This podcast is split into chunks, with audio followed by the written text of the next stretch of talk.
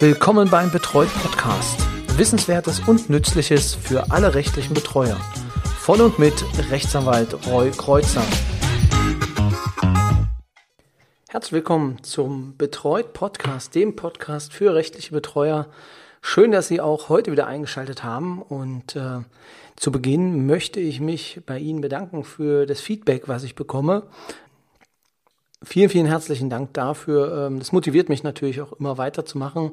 Eine E-Mail, die mich jetzt erreicht hat, war von einer Kollegin, die schrieb, dass sie schon länger meinen Podcast einfach mal hören wollte und nun beim Anschließen ihres Handys sei sie aus Versehen oder begann aus Versehen dann eine Folge von Betreut, dem Podcast für rechtliche Betreuer und sie hörte danach, ja, auf dem Weg nach Italien in ihren Urlaub dann anderthalb Stunden meinen Podcast. Da bin ich ja fast ein bisschen rot geworden, als ich das gehört habe. Das freut mich sehr, dass äh, es so motivierend ist, dass man, weil anderthalb Stunden ist, glaube ich, keine einzige Folge, das heißt mehrere Folgen hintereinander hört und auch hören kann. Ja, und ich versuche auch äh, immer weiter spannende Themen zu finden, damit Sie äh, damit es ihnen nicht langweilig wird und damit sie sich jeden Dienstag auch darauf freuen, dass eine spannende Folge erscheint. Was machen wir heute? Heute werden wir uns über die Aufhebung der Betreuung unterhalten. Aufhebung der Betreuung bedeutet Ende der Betreuung. Das heißt, irgendwie scheint es nicht zu funktionieren oder es bedarf einfach der Betreuung nicht mehr. Im Kern ist es ja so gedacht, dass die Betreuung ja nur vorübergehend ähm, eingerichtet werden soll, damit die Person, die betreut wird, irgendwann zu einem späteren Zeitpunkt vielleicht selber die Dinge, die sie behandeln, auch wieder selber machen kann. Das ist eigentlich die Grundidee der Betreuung. Ähm, jedenfalls so verstehe ich sie. Hilfe zur Selbsthilfe mit dem Idealfall, dass es dann wegfallen kann also zum Beispiel nach einem Schlaganfall oder nach einem Verkehrsunfall, dass die Person dann irgendwann wieder seine oder ihre Dinge alleine regeln kann. Wo steht nun die Aufhebung? Natürlich im BGB. Und zwar 1908d. Diese Norm gucken wir uns jetzt einmal an. Das heißt, wer ein Gesetzesbuch hat, der kann direkt reinblättern. Für alle, die jetzt im Auto sitzen, lese ich es kurz vor. 1908d behandelt halt die Aufhebung oder Änderung von Betreuungen und Einwilligungsvorbehalten. Dort steht Absatz 1, die Betreuung ist aufzuheben, wenn ihre Voraussetzungen wegfallen. Fallen diese Voraussetzungen nur für einen Teil der Aufgaben weg, dann ist es natürlich so, dass diese Aufgabenkreise einzuschränken sind. Genau, das bedeutet im Prinzip, wenn eine, ein Grund wegfällt, warum es eine Betreuung geben muss, dann muss sie auch aufgehoben werden. Das bedeutet, und hier sind wir in einem schwierigen Bereich, ähm, wenn natürlich psychisch oder gerade psychisch Erkrankte ähm, sagen, ich möchte keinen Betreuer mehr, dann ähm, ist es natürlich schwierig zu sagen, okay, sind die Voraussetzungen noch gegeben, dass derjenige eine Hilfe braucht, weil, und das wissen wir auch, oder das ist den meisten auch bekannt, ist eine Betreuung ja nur im Sinne des Betreuten halt für ihn einzurichten und äh, nur in den Ausnahmefällen gegen seinen Willen. Das bedeutet, in dem Fall ähm, müssen wirklich dann die Voraussetzungen äh, weggefallen sein. Die Voraussetzungen, die ergeben sich natürlich aus ähm, den normalen, ja, den normalen 1896 fortfolgende Normen. Darauf möchte ich jetzt an der Stelle aber nicht nochmal eingehen. Also zum Beispiel, wenn jetzt jemand äh, nur eine Behinderung hat, also eine körperliche Behinderung und dann einen Antrag stellt und dann sagt, nee, er möchte das gar nicht mehr, dann kann das natürlich auch wieder aufgehoben werden nach seinem Wunsch oder wenn er sagt, dass die Voraussetzungen halt dann nicht mehr da sind.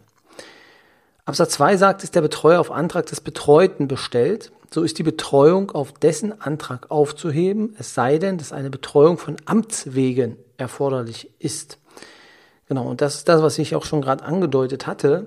Selbst wenn der Antrag gestellt wird durch einen Betreuten, dann ist das nicht automatisch so, dass dann die Betreuung auch aufgehoben wird, sondern es muss halt geguckt werden, ob von Amts wegen nicht ähm, die Betreuerbestellung doch sinnvoll ist, dass sie äh, bleiben sollte. Den Antrag kann auch ein Geschäftsunfähiger stellen, genau. Und es gilt natürlich auch das Ganze, die Sätze 1 und 2, für den Einschränkungen des Aufgabenkreises. Das bedeutet, den Antrag kann grundsätzlich jeder stellen. Es kann natürlich auch der Betreuer diesen Antrag stellen auf Aufhebung, genau wie die Betreuungsbehörde, die darauf dann auch hinwirken kann. Das bedeutet also, der Betreute kann gegen diese Entscheidung Beschwerde einlegen beim Gericht. Das geht auch für Angehörige, die haben auch ein Beschwerderecht, das steht im 303 FAMFG und äh, wie gesagt auch die Betreuungsbehörde. Sagt das Amtsgericht, nö, nö, das passt schon alles so, wie wir uns das vorstellen, dann ähm, entscheidet das Landgericht über äh, die Angelegenheit, ob eine Aufhebung vorgenommen werden soll oder nicht.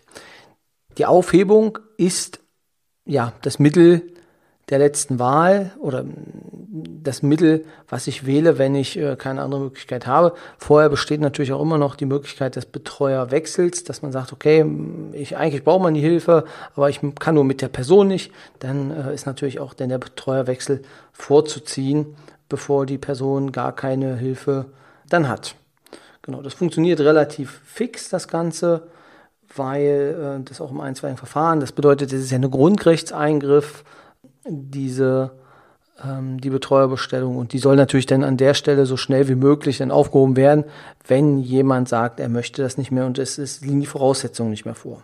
Das heißt, die sofortige Wirksamkeit ähm, wird in der Regel auch angenommen und äh, das bedeutet halt auch, bevor der Betreuer das zur Kenntnis genommen hat, kann es gut sein, dass die Betreuung dann quasi schon aufgehoben ist. Wie oft kommt so eine Betreuungsaufhebung vor? Ja, überlegen Sie mal kurz, wie viele Betreuungsaufhebungen Sie jetzt hatten ähm, in den letzten Jahren. Ich gebe Ihnen mal noch zwei Sekunden. Genau, es ist relativ selten. Insgesamt sind es ähm, Stand 2015 circa drei Prozent aller bestehenden Betreuungen, die wieder aufgehoben wurden.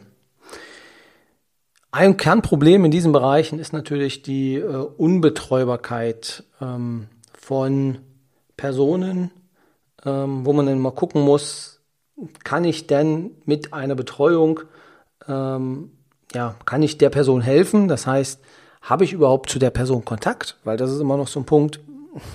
Eine Aufhebung kann ich, also beziehungsweise ich muss ja dann über eine Aufhebung nachdenken, wenn ich, wenn die Person sich mich gar nicht an sich ranlässt.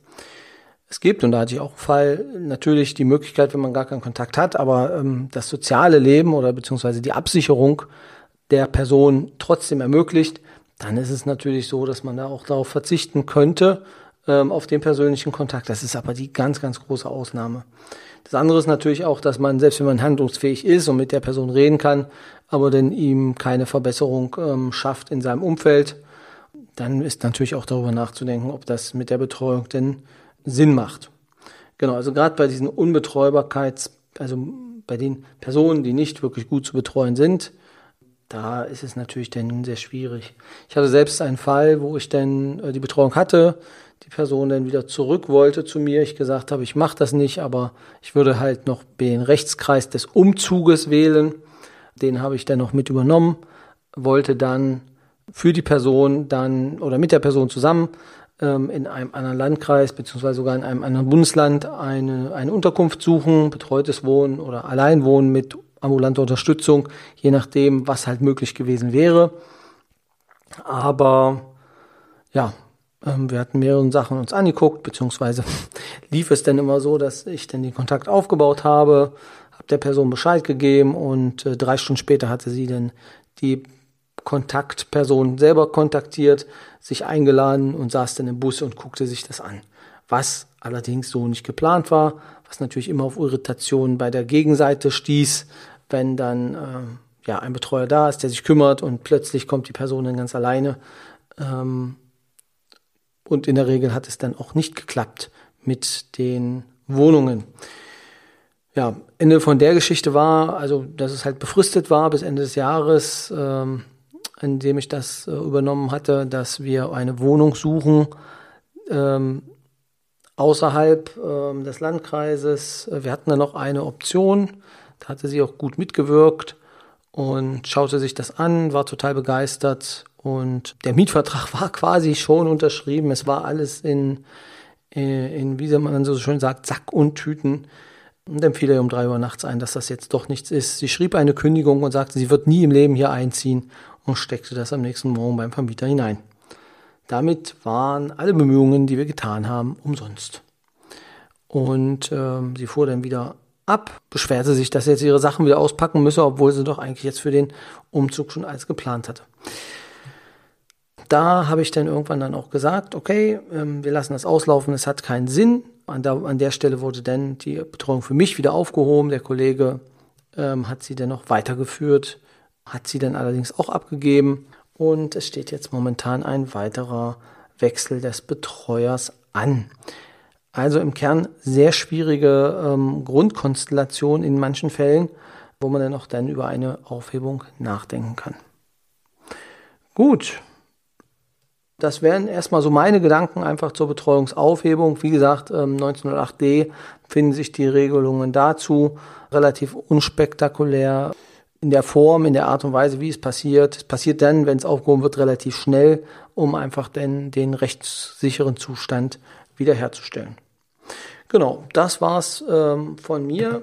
Vielleicht ähm, ein kurzer Ausblick, was noch als Themen bei mir im Raum steht was wir in den nächsten Wochen oder Monaten versuchen denn umzusetzen, auch was ich versuche umzusetzen. Das ist zum einen, dass wir uns äh, die Ausbildung einmal anschauen, also die Studiengänge, ähm, die es für Betreuer gibt. Da gab es eine Anfrage, die würde ich gerne aufnehmen, dass wir uns das mal anschauen. Das, und das geht auch an Sie, falls Sie ein Curriculum haben für einen Studiengang, den Sie absolvieren, wäre es schön, wenn Sie mir das zuschicken könnten, dass ich mir die Inhalte einmal anschauen kann und die würde ich dann auch einmal besprechen, was aus meiner Sicht, also aus juristischer Sicht, Sinn macht in diesem Studium, wo man vielleicht ein bisschen mehr aufpassen sollte und wo man vielleicht dann auch sagen kann, okay, die 8 Uhr Verwaltungsrechtsvorlesung, die lasse ich dann doch mal sausen und ähm, kümmere mich dann lieber ums Leben oder ähm, ja, wie ich das denn einschätze, würde ich dann äh, einfach mal mitteilen. Ansonsten hatte mich auch noch eine Nachricht erreicht äh, im, im Rahmen der, der Feedbacks, dass wir uns über Supervision einmal unterhalten wollen. Supervision für Betreuer. Das finde ich ein sehr wichtiges Thema und äh, das werden wir auf jeden Fall uns auch nochmal anschauen.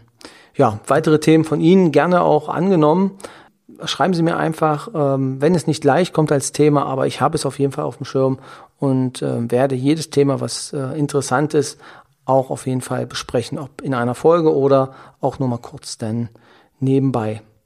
Das war's von mir. Ich wünsche noch eine schöne Restwoche und lassen Sie es gut gehen. Und so langsam kommt er jetzt auch. Wir haben jetzt Mitte Juni die Ferienzeit. Ruhen Sie sich aus, sammeln Sie Kraft für den Rest des Jahres und ja, Viele liebe Grüße von mir. Bis dahin.